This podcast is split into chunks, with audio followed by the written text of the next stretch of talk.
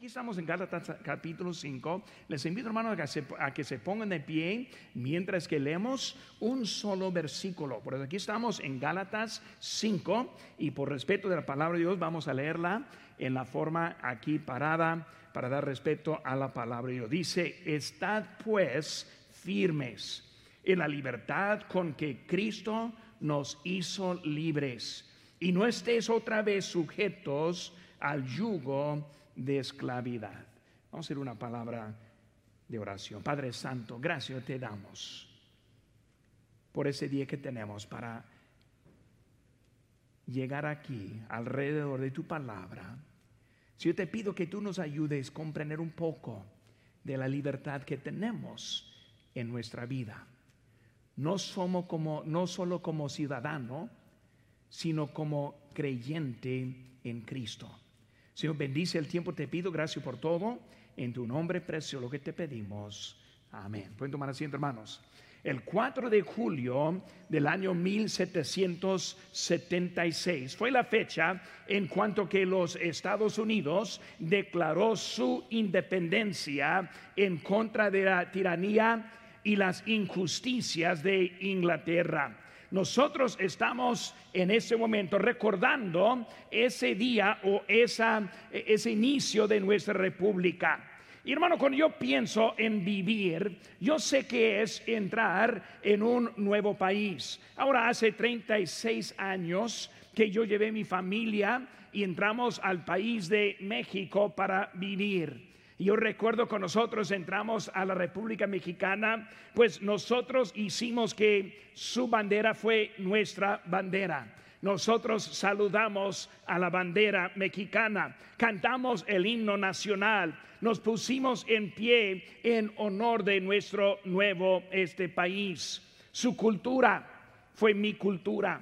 Paguemos, pagamos nosotros los impuestos fui este yo fui obediente a las leyes mexicanas, respeté a su forma eh, de gobierno y luego este al final me aceptaron como residente permanente en México. Hermanos, eso fue un privilegio y un honor. Y cuando estamos aquí en ese momento, debemos recordar que estamos aquí juntos este, celebrando lo que Dios ese, nos ha permitido a nuestra vida asimilar en una nueva cultura fue mi deseo en México. Yo no quise cambiar su cultura, más bien yo quise presentar el Evangelio del Señor Jesucristo, quien es, cambia sus vidas y últimamente también hasta cambia la cultura. Hermanos, yo acepté las decisiones que fueron tomadas y luego yo entré para vivir y para aprender y no por mi propio bien, sino por el bien de ese pueblo. Hermanos, yo eh, amé a mi nuevo pueblo.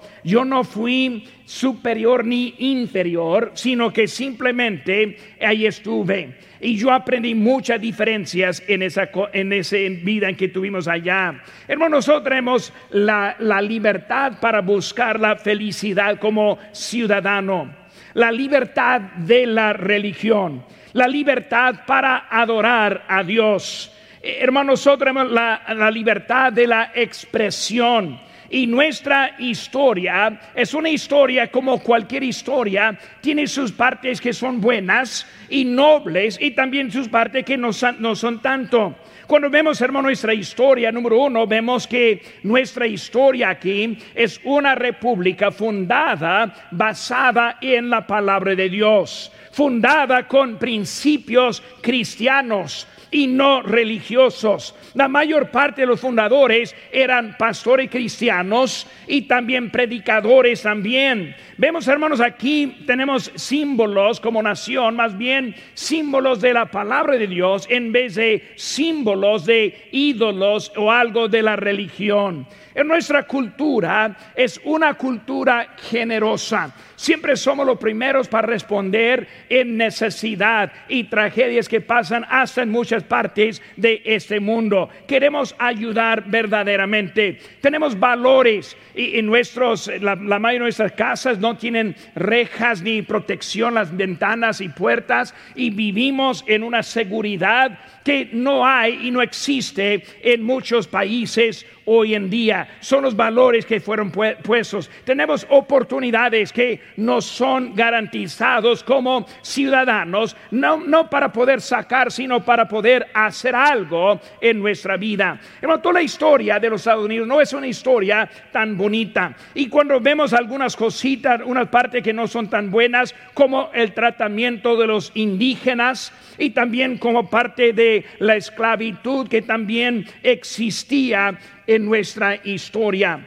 Hermanos, no hay perfección, pero los Estados Unidos sí tuvo un buen principio en cómo empezó. Vemos que los puritanos emigraron en 1620 de la persecución de, su religión en, Europa y vinieron acá para expresar su libertad el predicador Roger Williams, él estableció la primera iglesia bautista aquí en los Estados Unidos en el año 1638.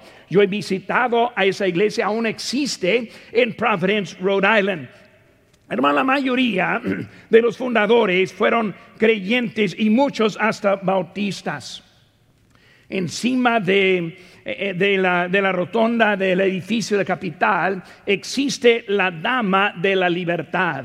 Y esa dama también hasta tiene su propia, propia historia fue regalada de, de, la, de, la, Francia y luego fue enviada adentro, este, eh, eh, fue enviado por barca.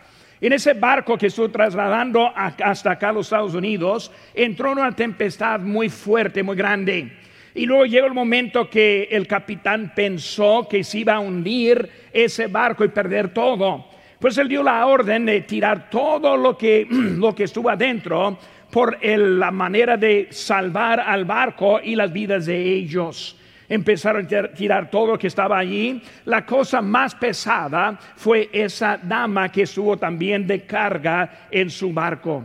Y los trabajadores empezaron a levantarlo y buscar forma para tirarlo cuando gritó el capitán diciendo, no vamos a tirarle la libertad nosotros podemos morir, pero esa libertad va a llegar con nosotros. Y esa libertad es símbolo que tenemos hoy en día de la libertad. Pero hermano, cuando vemos hoy en día, vemos que nosotros vivimos no solo libres como ciudadanos, libres en un país, sino ahora libres en el Señor Jesucristo. Vemos, hermanos, que la esclavitud fue lo que produjo la libertad. Y cuando vemos el principio, la mayoría llegaron a, llegó aquí este, por la persecución y huyéndose la persecución para llegar a esta, esta república. Y otros llegaron de la esclavitud llegando a esta república. Pero al final nosotros somos libres y también libres por esa esclavitud. Esta mañana yo, yo quiero enfocar en nuestra libertad no como ciudadano o como país, sino como creyentes en Cristo Jesús. La vida que nos dio es una vida que nos trae la libertad. Primera cosa, hermano, que quiero que veamos es la libertad como ciudadano. Ahora, para entender un poco de nuestra libertad como creyente, un buen ejemplo es la libertad que nosotros tenemos hoy en día. Las primeras palabras del preámbulo de la Constitución dice, nosotros, el pueblo de los Estados Unidos. Hermanos, vemos que en la fundación de esa república, la libertad fue dada a los que vivían bajo la persecución. Vemos que la república fue comenzada no por un dictador, sino por nosotros como pueblo. De la religión, los cristianos huyéndose del gobierno que estuvo matando, eh, ese fue un convenio, un acuerdo de la gente que nosotros establecimos. La libertad no incluyó todo en el principio. Nosotros, dice, como el pueblo, no incluyó todavía a los indígenas, no incluyó todavía a los esclavos. Abraham Lincoln en 1862 presentó la proclamación de emancipación. Hermanos, vemos que él declarando que todos los hombres son creados libres. Hermano, la idea de la constitución por fin fue realizada.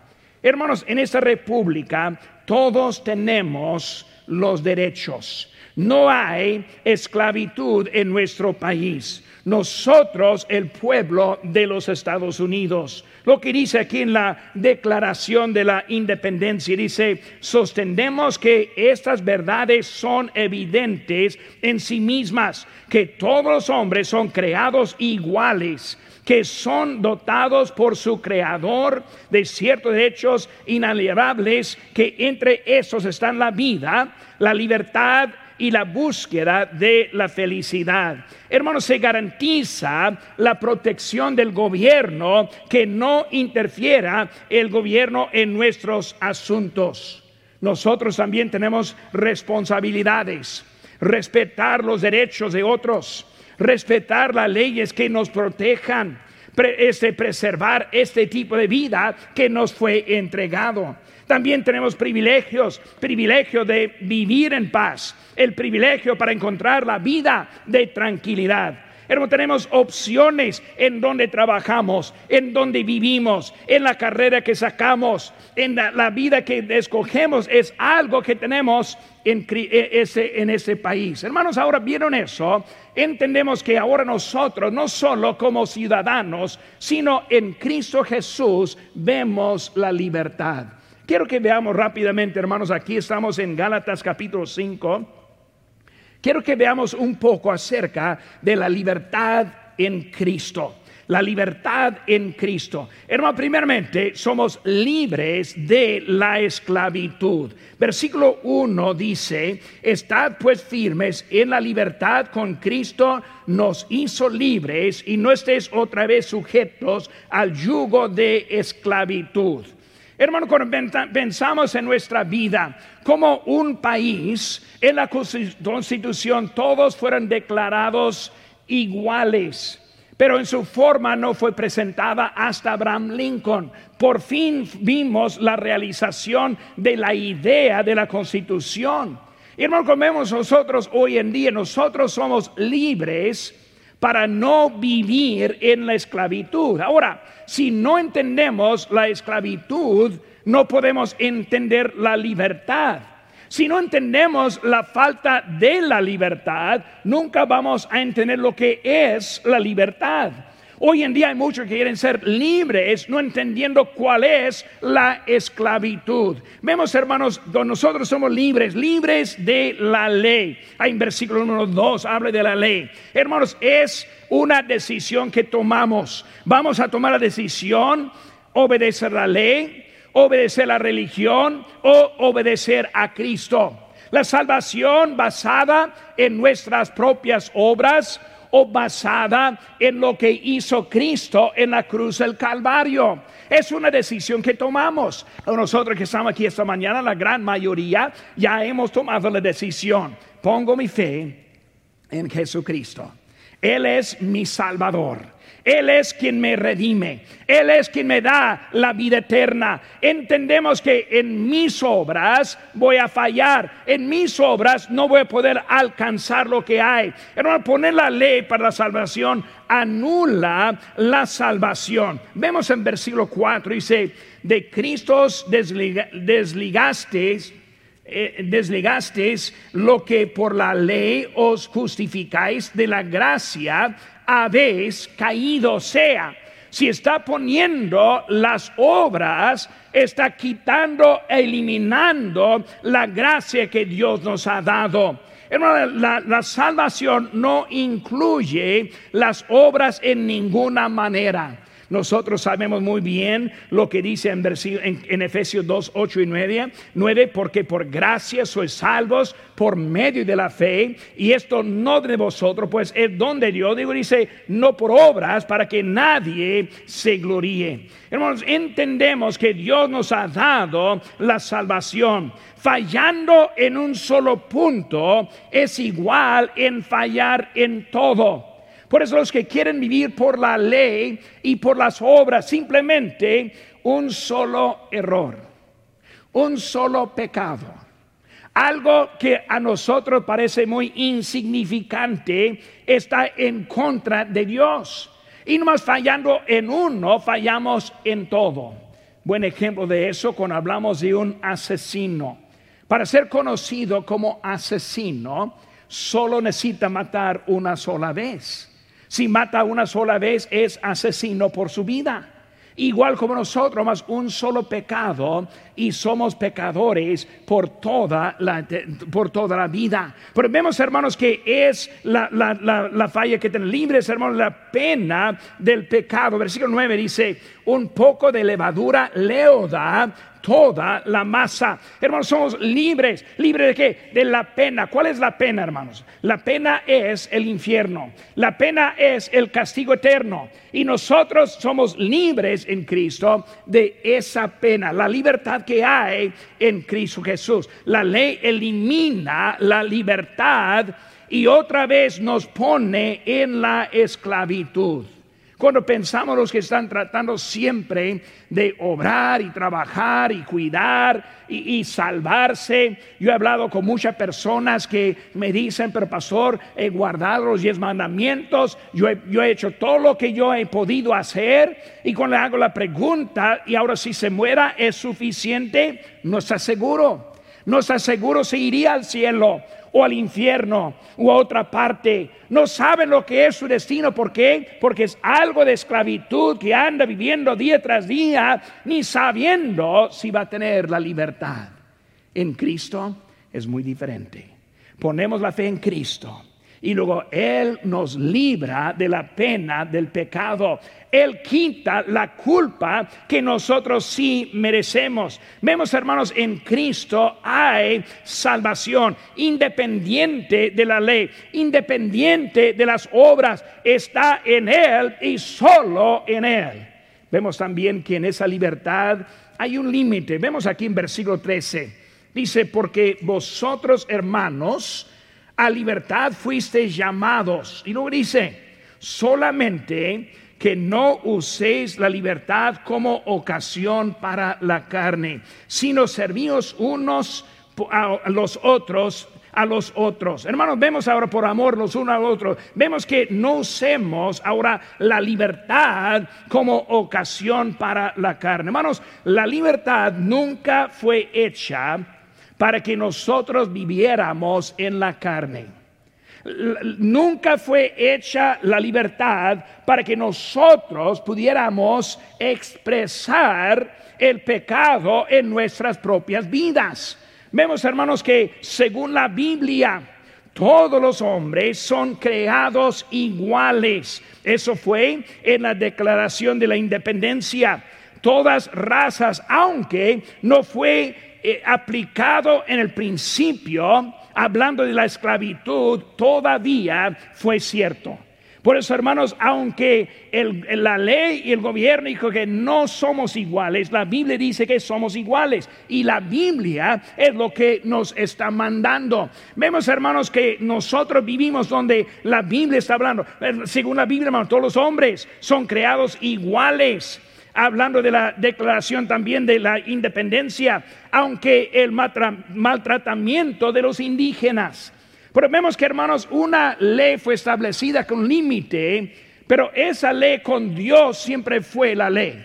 La ley de Dios es superior a la ley de los humanos. Vemos, hermanos, que estamos llegando aquí viendo lo que hay. El maltratamiento aún está definido. Hoy en día hay mucho que está hablando de lo que está pasando hoy en día. Dice la Biblia en Génesis 1.27, creó Dios al hombre y a su, a su imagen, varón y hembra, los creó. Vemos, hermano, el matrimonio está definido como una unión entre el hombre y la mujer. Y aunque la sociedad la quiere distorsionar, la quiere cambiar, la ley de Dios todavía es la ley correcta igual desde el principio de la nación, igual con la esclavitud que fue todavía permitida, todavía Dios es Él quien nos manda en nuestra vida. La Biblia, hermanos, está en contra de las mentiras, está en contra de la anarquía, está en contra de la rebelión, está en contra de la destrucción. Vemos hoy en día que la Biblia está diciendo, aunque la sociedad permite, es Dios quien dice que la verdad es la verdad. La Biblia nos dice que la idolatría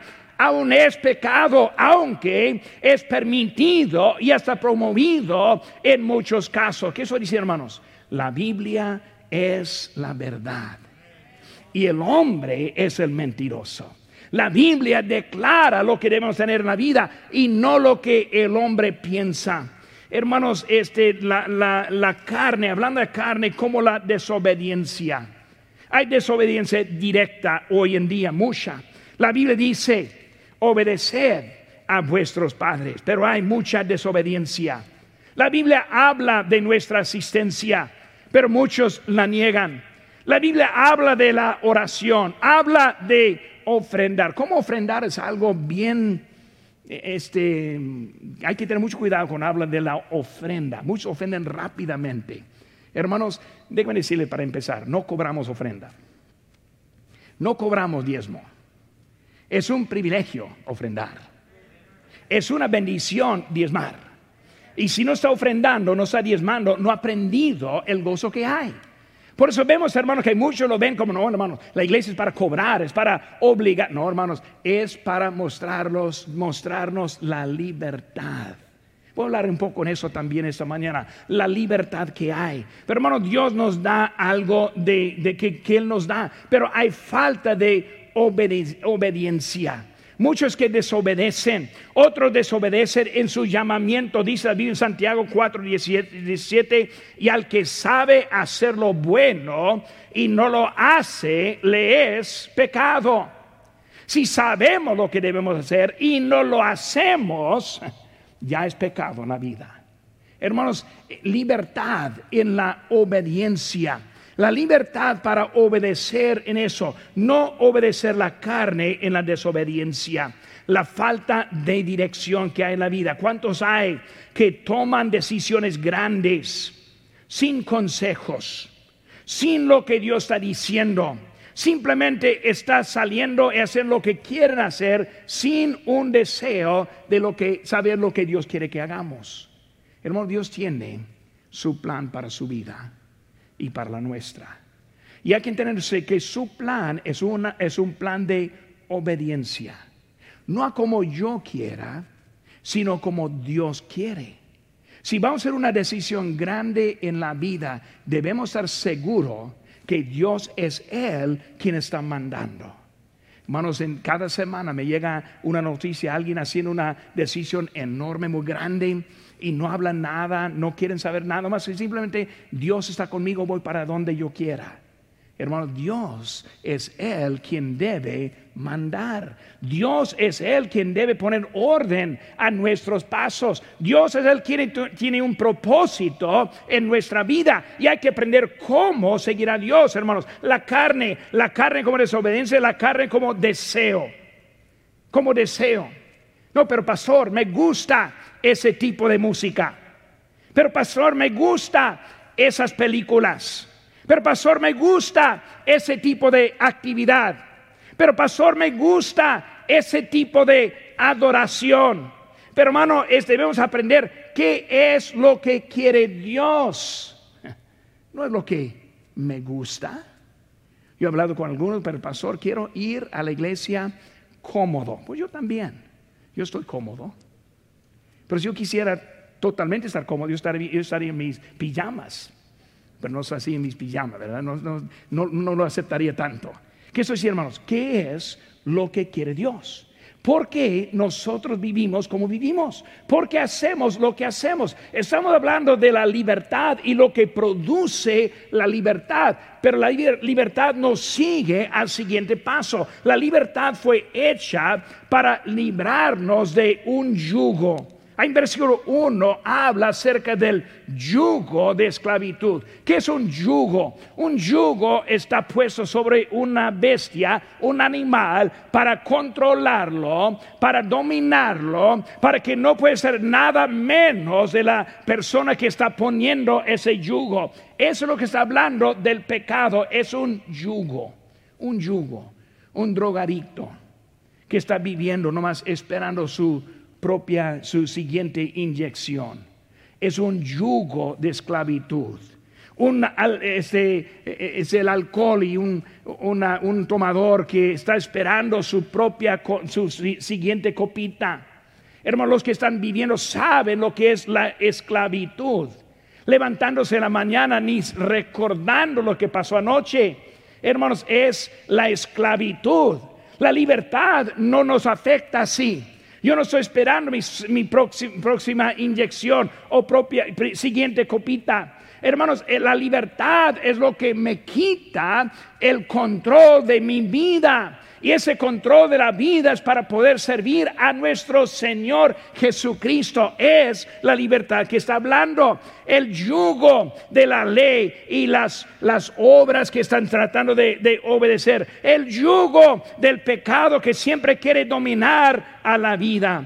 Hermano, hemos visto la libertad como ciudadano, la libertad en Cristo. Número tres, hermanos, la libertad como creyente. Voy a ver ahora, hermanos, al libro de Filemón. Si tiene su Biblia ya abierto, libro de Filemón es el librito antes del libro de Hebreos. En Filemón, un, un libro de un solo capítulo, vemos unas cositas. Primeramente, vamos a ver cómo presenta, se presenta el apóstol Pablo. Versículo 1 dice, Pablo, prisionero de Jesucristo. Versículo número 23. Te saludan Epafras, mi compañero de prisiones. Marcos, Aristarco, Demas y Lucas, mis colaboradores. Vemos, hermano, la forma que él está hablando. Pablo está demostrando dos sentidos de la salvación. Cuando hablamos de salvación, hermanos, hay dos sentidos. Primer sentido que vemos es el sentido de la libertad. Nosotros siendo libres, libres de qué?